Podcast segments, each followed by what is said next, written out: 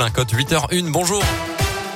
Bonjour Mickaël, bonjour à tous. À la une de l'actualité ce matin, la situation en Ukraine au sixième jour de l'offensive russe dans le pays. Les pourparlers ont débuté hier avec la Russie et l'Ukraine. Les deux parties ont convenu d'un second round de négociations alors que les combats se poursuivent toujours. La communauté internationale euh, continue de son côté de mettre la pression sur la Russie avec l'ouverture d'une enquête de la part de la Cour pénale internationale.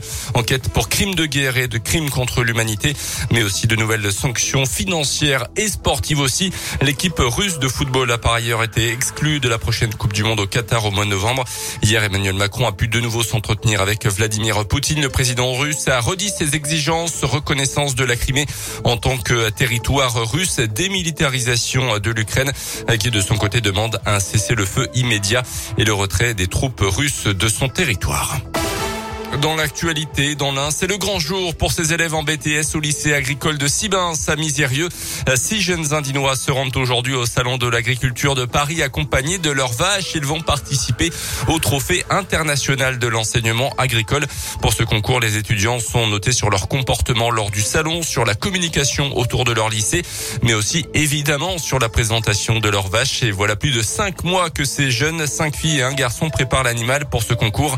Un travail au quotidien pour que Néridiane, c'est le nom de cette jeune Primolstein de 4 ans, soit fin prête. Émilie Degrave est l'une des étudiantes. On lui a appris plusieurs choses, à marcher par exemple, à reculer pour pouvoir euh, la manipuler sur le salon. On a aussi entraîné pour les forces de contention, euh, notamment sur euh, avoir une corde autour de l'encolure euh, qui arrive en hauteur au-dessus de sa tête. On lui a appris pas mal de choses, à être calme dans toutes circonstances. Donc on l'a fait par exemple venir dans le lycée où tous les élèves être aussi. Et une vache, c'est censé rester calme dans son propos. Donc c'est vrai que monter sur un concours où il y a beaucoup de bruit, beaucoup de monde, c'est vrai que c'est très stressant pour les vaches, mais on a essayé de la préparer au maximum pour qu'elle puisse vivre ce, salon euh, sans trop de stress. Plus d'infos et des photos à retrouver sur notre site internet euh, radioscoop.com. Dans l'actu aussi, cette impressionnante affaire de harcèlement devant la justice à Bourg ce lundi. Pendant trois mois, un Indinois d'une trentaine d'années avait inondé d'appels et de messages malveillants son ex-compagne.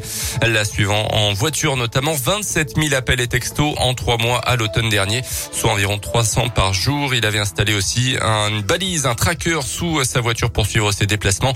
Le prévenu a été condamné à un an de prison dans six mois avec sursis et maintien en détention. Un incendie violent au centre de rétention de l'aéroport de Lyon-Saint-Exupéry hier soir. Cinq blessés dont deux graves intoxiqués par les fumées. Le feu s'est déclaré au niveau d'une gaine électrique dans les parties communes. Au total, 85 pompiers ont été mobilisés. Notez que le centre de rétention administrative de Lyon-Saint-Exupéry s'est récemment agrandi pour atteindre mi-janvier une capacité totale de 280 places. Une enquête a été ouverte pour déterminer les circonstances précises de ce sinistre. Il pourrait être d'origine volontaire. En foot, le début ce soir des demi-finales de la Coupe de France. L'OGC Nice reçoit Versailles, un club de quatrième division. Ça sera à partir de 21h donc aujourd'hui. Dans l'autre demi-finale, Nantes reçoit l'AS Monaco. Ça sera demain soir. Notez aussi que le but de l'OL contre le LOSC contre Lille dimanche soir en clôture de la 26e journée de Ligue 1 aurait bien dû être validé. C'est ce qu'affirme le patron des arbitres français, Pascal Garibian. Le but inscrit par le Brésilien Paqueta en fin de match dimanche avait d'abord été accepté, validé par l'arbitre central puis annulé avec les images de la VAR précipitant la défaite de Lyon 1-0. Pascal Garibian reconnaît aujourd'hui une erreur.